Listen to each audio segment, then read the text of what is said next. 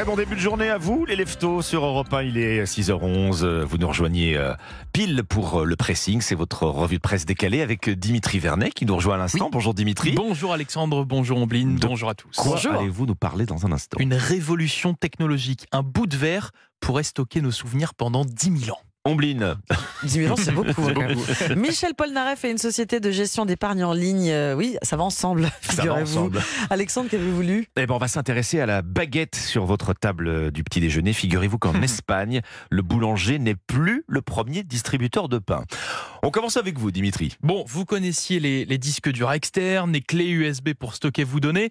Eh bien, laissez-moi vous présenter les bouts de verre. Eh oui, vous ne rêvez pas, stocker des données dans du verre sera bientôt possible.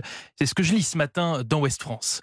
Dans du verre, dans du verre, non, pas dans du verre pilé. hein, Mais, comment, co- com- comment vous voulez stocker des données sur du verre exactement, euh, Dimitri? Eh bien, écoutez, pour faire simple, l'entreprise Microsoft a développé une technologie de micro-gravure laser, en fait, qui permet d'écrire énormément de données sur une fine lame de verre en quartz. Pour que vous vous rendiez compte, sur une lamelle de 7,5 cm, Mm. en fait, il va être possible de conserver 7 téraoctets de données, soit l'équivalent de Ça fait beaucoup, hein. c'est l'équivalent de tous les livres de la Bibliothèque nationale de France. Oui, Pour et, vous et quand on considère un PC, euh, on va dire un PC de bureau actuel, c'est quand même 7 gros disques durs. c'est l'équivalent de 7 gros disques durs. euh, ouais. Bon bref, l'équivalent de toute la Bibliothèque nationale de France, 14 C'est millions énorme. de livres sur une petite Sur une lamelle. petite lamelle Ouais. de verre. ouais. Quel, est la- quel est l'avantage de cette technologie, euh, Dimitri? Parce que stocker autant de données, bon, finalement, c'est le faire. Ah oui, hein. comme le disait Alexandre.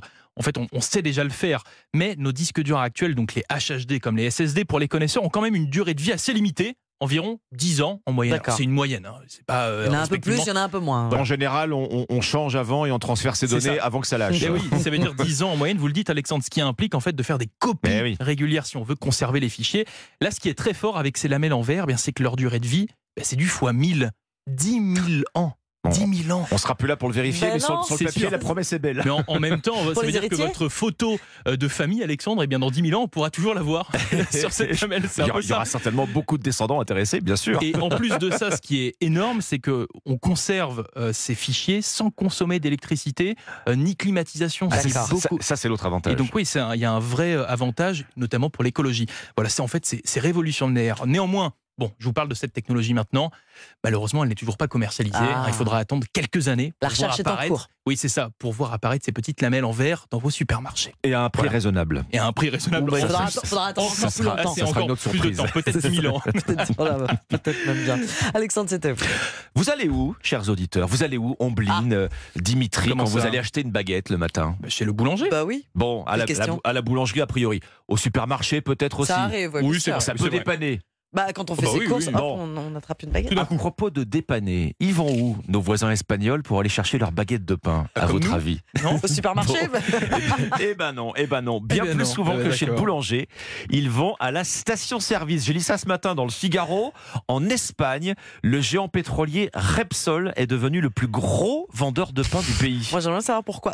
À, cause des horaires d'ouverture plus larges. Parce que moi, j'y alors- pense pas aller chez, euh, pour faire le plein et Alors il y a ça, il y a ça, c'est vrai. euh, on, on bline, mais c'est aussi devenu parfois euh, le seul commerce à la ronde, la station-service. euh, quand on est euh, en, en- en Espagne, en France aussi d'ailleurs, les stations Repsol ont vendu l'an dernier, figurez-vous, 14 millions de baguettes et Ah oui. viennoiseries, alors Oh. qu'elles sont plus chères qu'ailleurs. hein. Bah, D'un sens, c'est un peu logique. Ça veut dire que bah, quand ça fait un arrêt de moins. hein. quand on fait le plein, on Ah. achète une baguette, etc. Vous etc. êtes, quoi. vous êtes pragmatique, vous. Dimitri, vous avez tout compris. Les stations-service espagnoles installent cet argument euh, Mm. que, que vous venez de, de- Bah oui, oui, de nous donner dans la durée. Il y en a plein maintenant hein, qui font cuire la pâte à pain sur place. Des pâtes à à quelques mètres comme ça, des, pompes ah à oui, essence. Super. Cet argument, il est pensé pour, pour durer, relève le Figaro. Parce qu'avec le développement de la voiture électrique, bah, ça va vous prendre plus de temps euh, pour recharger la batterie. Alors, c'est pas Oui. pendant ce temps-là que vous allez dévorer votre baguette de pain à la station, mais non, l'idée, en fait, c'est que vous aurez moins de temps pour le reste. Exactement, pour aller en plus à la boulangerie. Et puis, la fin du pétrole. Tôt ou tard, en fait, il se trouve que les ventes, et, ça, les, les stations-service l'anticipent, Anticipe. les ventes de produits autres que les carburants vont bientôt représenter l'essentiel des revenus des stations. Un géant du pétrole qui devient le premier boulanger d'Espagne. J'ai lu Hmm. ça ce matin dans le Figaro. Ombline, c'est à vous. Vous faites sans doute comme moi, du moins ça vous arrive de changer de chaîne hein, quand vient la, la réclame au milieu du programme que vous regardez la télé. Eh bien, croyez-moi, cette pub-là, Vous n'allez pas avoir envie de la, la zapper, une Ah, pub avec Michel Polnareff. Et attention, un pas sans sosie, c'est le vrai. hein. Ah, C'est une première pour lui. Hein. Et C'est une, première exactement à presque 80 ans. Eh oui, c'est vrai. Euh, Ah Dimitri. 15 ans, hein. Première pub pour Michel Polnareff, c'est aujourd'hui en France qui en parle ce matin. Un spot euh, franchement drôle, franchement drôle, plein d'autodérision pour vanter les mérites d'une société de gestion d'épargne en ligne, euh, plutôt inconnue euh, encore d'ailleurs. On va l'entendre, cette pub, en tout cas un petit bout, mais je vous décris l'ambiance d'abord. Imaginez un lieu de tournage, on voit Michel Polnareff dans son euh, costume immaculé avec ses fameuses lunettes fumées aux montures blanches. Il est Oui. assis devant son piano, il y a des logos de la marque absolument partout oui. sur des banderoles, sur le piano. Il a même des pins accrochés à sa veste. On lui colle un logo dans le dos. Écoutez, vous allez comprendre le ton qu'on a voulu donner. On va la tourner, Michel. hein. Y a pas un peu trop de logo là Eh ben, C'est un peu ce qu'on s'était dit, Michel. Et je fais quoi? Rien, rien. Allez, tout le monde en place, on la tourne Et action, Michel. Je fais rien?